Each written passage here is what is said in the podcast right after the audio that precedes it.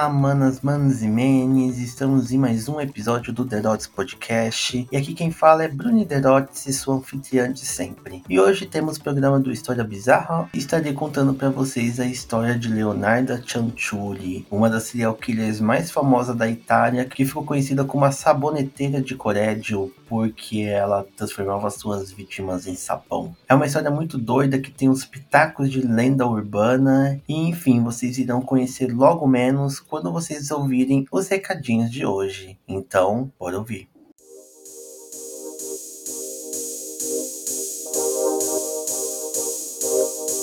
Poderoso Podcast é um projeto independente criado por mim e por isso eu encabeço boa parte das funções desse podcast, desde pesquisa, roteiro, gravação, edição e divulgação. E esse trabalho demanda tempo, demanda esforço, e por isso, se você curte esse podcast, você pode estar ajudando financeiramente para ele se manter e continuar melhorando cada vez mais. Existem duas formas de você poder ajudar. A primeira é a partir da plataforma Apoia-se, que é um financiamento coletivo, onde você pode estar ajudando com qualquer valor mensalmente, e lá você pode estar pagando através de cartão de crédito ou boleto bancário. E também existem alguns mimos que você ganha ajudando esse podcast, né? Lá tem algumas campanhas, você pode estar dando uma olhada e aí você escolhe a melhor forma de ajudar esse projeto. A segunda forma é o Pix, onde você pode estar enviando o valor que você puder ajudar através da nossa chave, que é o e-mail desse podcast, derotspodcast@gmail.com. Tanto o link do Apoia-se quanto o e-mail do Derotes Podcast está nas informações abaixo desse episódio. Se você não puder ajudar financeiramente, você pode ajudar divulgando. A divulgação é muito muito importante. Vai nas redes sociais do Derotes Podcast, arroba derotse.pod e divulgue o episódio, divulgue os rios, divulgue as imagens, divulgue o próprio podcast. Pega o link do Spotify, divulga nas redes sociais, no WhatsApp, Facebook, Twitter, pois a divulgação é muito importante também e quanto mais pessoas divulgando aí esse podcast, mais outras pessoas podem ser atingidas. E é isso, pessoal. Os recadinhos são esses. Espero que vocês possam ajudar da forma que vocês puderem Se não puderem, vocês escutando esse episódio de mandando mensagem pra gente falando que curte, que não curte, também é uma forma de melhorar muito. Então é isso, bora pro episódio de hoje.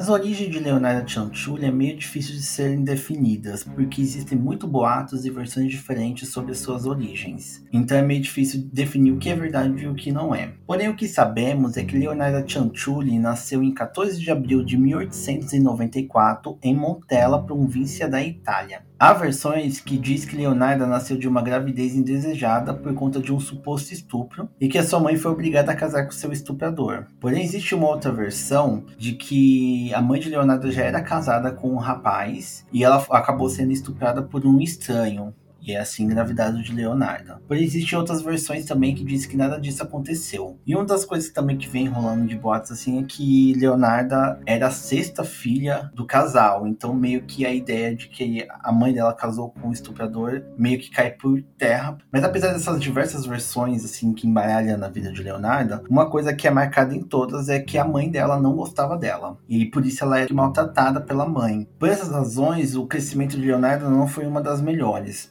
E na adolescência, ela teria tentado suicídio algumas vezes. Eu não vou entrar aqui nos detalhes do, das tentativas de suicídio da Leonardo, porque eu acho que isso não é importante. Mas é importante marcar que, né, ela era uma pessoa que cresceu num ambiente, assim, né, nada saudável. E existem versões também que dizem que Leonardo sofria de epilepsia, né, para também juntar ao combo. Então, aos 15 anos, a família de Leonardo arranjou um casamento com um comerciante, onde existem boatos e versões também que seria um primo, né, da família família. Porém, Leonarda resistiu a esse casamento, né? Ela não queria casar com ele. E ela resistiu até mais ou menos 1917, quando ela completou 23 anos. E começou um relacionamento com Rafael Pansardi, que era um funcionário de cartório. Porém, a mãe de Leonarda foi contra esse relacionamento, principalmente porque já estava né, o casamento arranjado. Ainda assim, Leonarda foi contra os desejos da mãe e ela casou em 1921 com Rafael.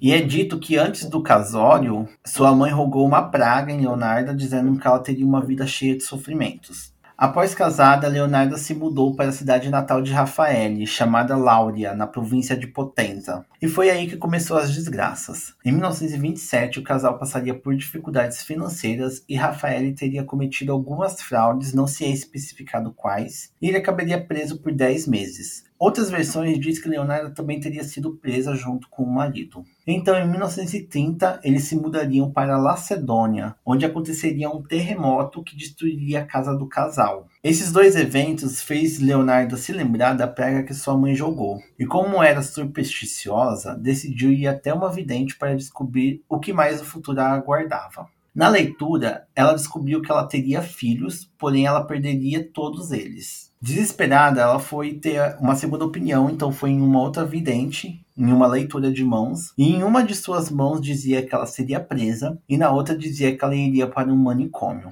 Após esses presságios, um deles começou a se tornar realidade. Leonarda engravidaria 17 vezes, e dessas ela teria três abortos espontâneos, e 10 dos seus filhos morreriam antes de chegar na adolescência. Segundo a palavra de própria Leonarda, ela apenas conseguiu salvar quatro dos seus filhos, pois teria pedido ajuda a uma bruxa para quebrar a praga de sua mãe, e assim quebrou a maldição. E por conta disso, Leonardo se tornou uma super mãe coruja. Ela era bem super protetora com seus filhos.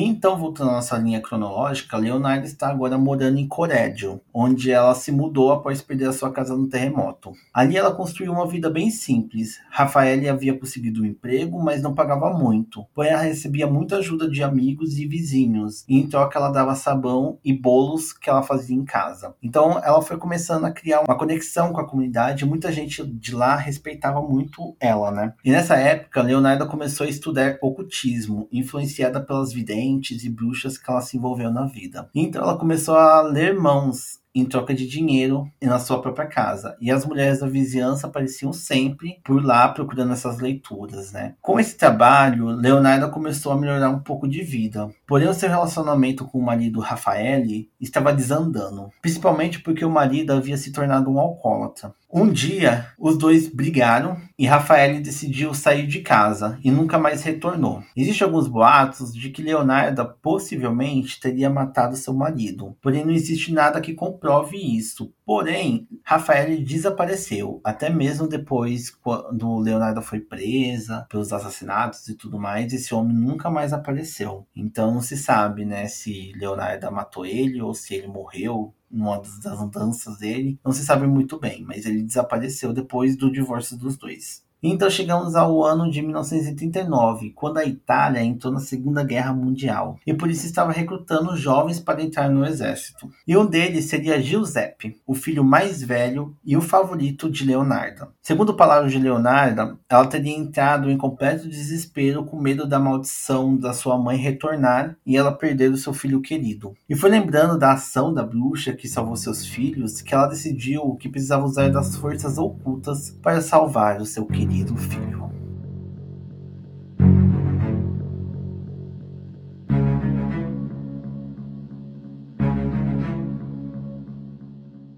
Leonarda começou a acreditar que ela conseguiria poupar a vida do seu filho preferido de ser um morto de guerra se ela fizesse os sacrifícios humanos. Não se sabe exatamente de onde surgiu essa ideia, mas uma das versões diz que ela teria pegado essa ideia através da bruxa que salvou os quatro filhos, que ela ainda teria algum contato com ela e meio que pegou essa ideia de lá. Porém, sei lá, né? Eu acredito que isso seja fake, porque eu estudo um pouco de bruxaria, gente, e não existe nada sacrifício humano dentro da bruxaria, assim. A não ser essas invenções da cultura pop que faz aí da, da bruxaria e essas invenções que são meio que seria coletiva. Mas enfim, não se sabe muito bem da, da onde veio essa ideia na cabeça da Leonardo, mas foi isso que ela inventou, né? E ela utilizou do artifício da sua casa ser frequentada por mulheres desesperadas em busca de ajuda a seu favor, né? E então a sua primeira vítima se chamava Ermelinda Faustina Sete. Em 17 de dezembro de 19 1939, ela foi até a casa de Leonarda para que conseguisse prever o marido e seu destino. Então, Leonarda previu, entre aspas, que a mulher encontraria um marido na cidade de Pula, na atual Croácia, e que deveria se mudar para lá imediatamente. Leonardo também convenceria que Emelinda deveria escrever uma carta endereçada aos familiares, fingindo estar lá na cidade, né, já, e dizendo estar casada e feliz. Essa ideia de Leonardo foi com intenção, obviamente, de escapar disso, né, meio que fingir que a mulher tá em outro lugar já, para não dar como desaparecida. Porém, o jogo, né, de convencimento da Leonardo foi tentando dizer que se caso ela dissesse agora que iria viajar, as pessoas jogariam mau agouro nela e tudo mais, então era melhor ela não contar para ninguém sobre isso, só dizer que ela se mudou porque conheceu alguém, estava feliz e tudo mais, né? E bem, gente, a partir de agora os relatos vão ficar bem fortes. Então, se você não curte muito esse tipo de relatos, pula aí alguns minutinhos, porque vai ficar tenso o negócio. Bem, após a, a mulher escrever né, as cartas, Leonardo deu para ela um vinho. E nesse vinho continha tranquilizantes que fez a mulher desmaiar. Após isso, Leonardo arrastou a mulher para um armário, onde a cortou em nove partes com um machado. Segundo palavras da própria Leonarda, ela pegou essas partes e jogou em uma panela com 7 quilos de soda cáustica,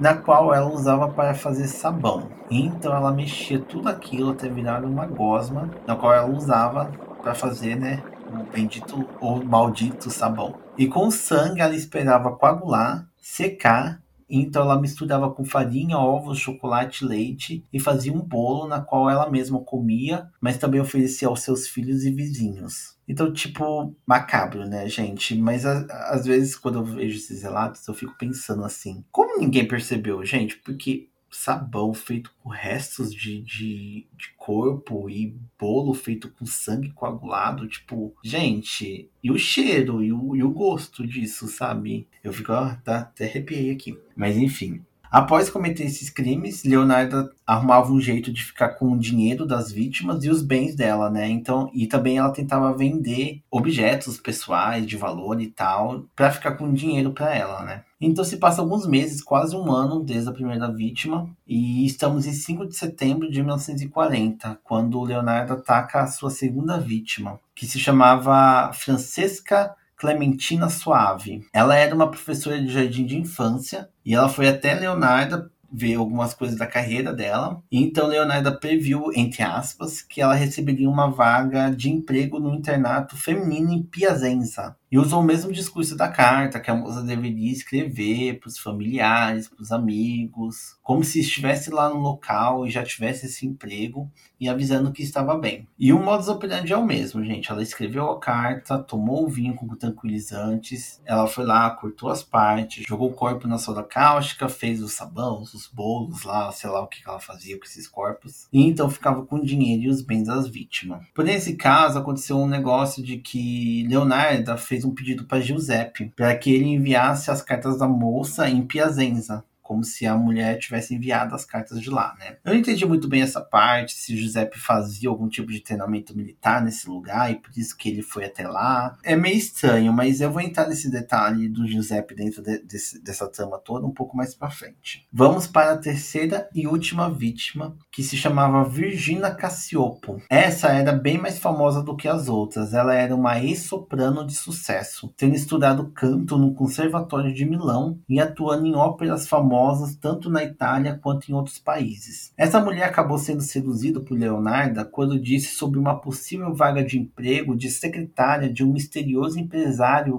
teatral em Florença. E também existia a possibilidade de que essa mulher arranjaria um casamento com esse homem, né? Então era de interesse da mulher, porque um casamento com um homem rico que era da área teatral era bem interessante, né, para ela. E então, em 30 de novembro de 1940, Alguns meses né, depois da segunda vítima, Virginia sofreria do mesmo modus operandi de Leonardo. Vinho, morte, caldeirão, transformou em sabão e ficou com os dinheiro, né, e os bens de Virginia. Porém, como eu disse, Virginia era muito mais conhecida do que as duas outras vítimas, e por isso seu desaparecimento não seria tão fácil de ignorar. A primeira a desconfiar do desaparecimento de Virginia foi a sua cunhada, Albertina Fante, que decidiu ir até a polícia denunciar o seu desaparecimento. O boato da denúncia correu pelo bairro e também acendeu o sumiço das outras duas mulheres. E logo as desconfianças começaram a cair em Leonarda, pois surgiram testemunhas dizendo que viram as moças entrando na casa de Leonarda. E também que a mesma havia vendido roupas e objetos que pareciam ser das vítimas. Uma das pistas usadas pela polícia, porém eu não sei exatamente se isso é uma verdade, porque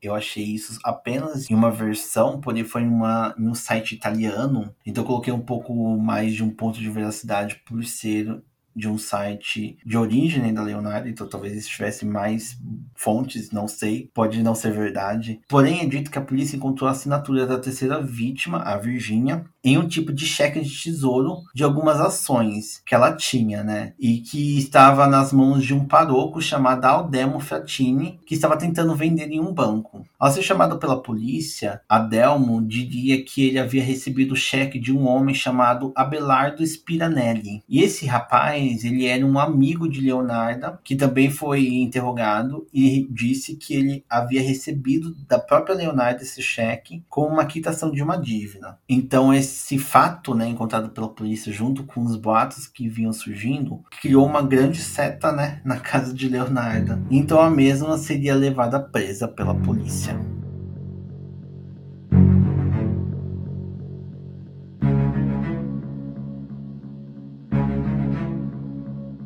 No interrogatório, Leonarda negaria seu envolvimento com o caso inicialmente. As coisas mudariam quando, numa busca na casa, encontrariam ossos e arcadas dentárias dentro de um poço que ficava no quintal. Então, inicialmente, a polícia começou a colocar a culpa em cima do filho mais velho, Giuseppe, pois acreditava que uma senhorinha como Leonarda não seria capaz de matar três mulheres. E foi vendo que seu filho estava se tornando suspeito que Leonarda admitiu o crime e começou a narrar a forma bizarra em que matou as suas vítimas, dizendo até sobre o sabão e os bolos que fazia com os restos das vítimas. Porém, a polícia não, ainda não estava acreditando nisso, né? Porque, enfim, era uma senhorinha. Por que, que ela mataria três mulheres de uma forma tão violenta e, tipo, conseguiria carregar os corpos dela, cortar elas com machado, enfim. Eles não estavam acreditando muito nisso. E também, lembra que eu falei da carta que o Giuseppe mandou lá da, do lugar, lá em, em nome da segunda vítima, né? A polícia meio que ficou sabendo também dessa informação e ficou meio suspeito, ele é suspeito disso. Porém, a Leonardo dizia que não não, que ele não sabia de nada, que ela mandou ele fazer, mas ele não sabia. Então, para saber se realmente Leonarda era a assassina, a polícia teve uma ideia bem bizarra. Eles pegaram a Leonarda e levaram ela até o necrotério, onde que eles pegaram um corpo lá qualquer e falaram para ela repetir o que fazia com os corpos das vítimas com machado lá, né? Então a Leonarda foi e cortou o corpo em nove partes, como ela fazia com as outras vítimas, meio que comprovando que realmente era ela que fez tudo aquilo, meio que deixando os policiais chocados com isso. Então, com esse feito, as suspeitas contra o Giuseppe foram retiradas. Então, Leonardo Cianciulli foi presa como assassina das três mulheres no ano de 1941. Como estava em época de guerra,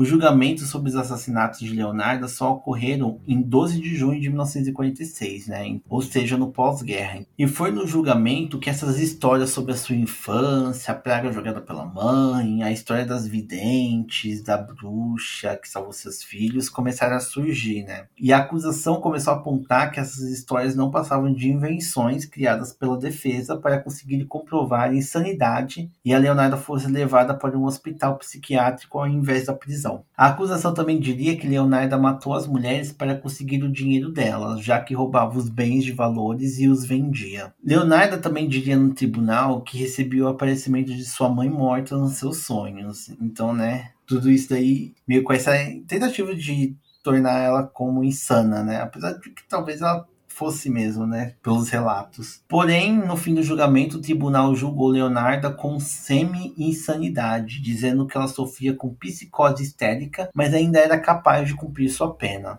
E que ela tinha consciência do que tinha feito, né? Então, no dia 20 de julho de 1946, Leonarda foi julgada como culpada pelo assassinato das três mulheres com agravante de roubo e ocultação de cadáver. Ela foi condenada a pelo menos três anos num asilo criminal e 30 anos de prisão. Apesar disso, Leonardo nunca sairia do asilo criminal, meio que concluindo o futuro previsto pela vidente. Nesse tempo em que Leonardo ficou no hospital, foi quando ela escreveu um livro de quase 700 páginas contando a sua história. Daí reafirmando as mesmas coisas que já contei aqui, ela contou no julgamento, né? Nesse livro ela também contou com muitos detalhes também como ela matou as vítimas e como ela usou eles para fazer sabão e, e tudo mais. Toda essa coisa que já contei aqui, né? Porém, como eu disse, muita gente acredita que essas histórias são inventadas e que ela teve ajuda dos advogados para escrever, pois a mesma era semi-analfabeta. E sei lá, gente, eu meio que acredito, assim, porque tem muita coisa nessa história que para mim é muito senso comum. Todas essas histórias aí da praga da mãe, da vidente, da bruxa que salvou os filhos dela, da ideia de sacrifício humano, enfim, todas essas coisas assim para mim parecem muito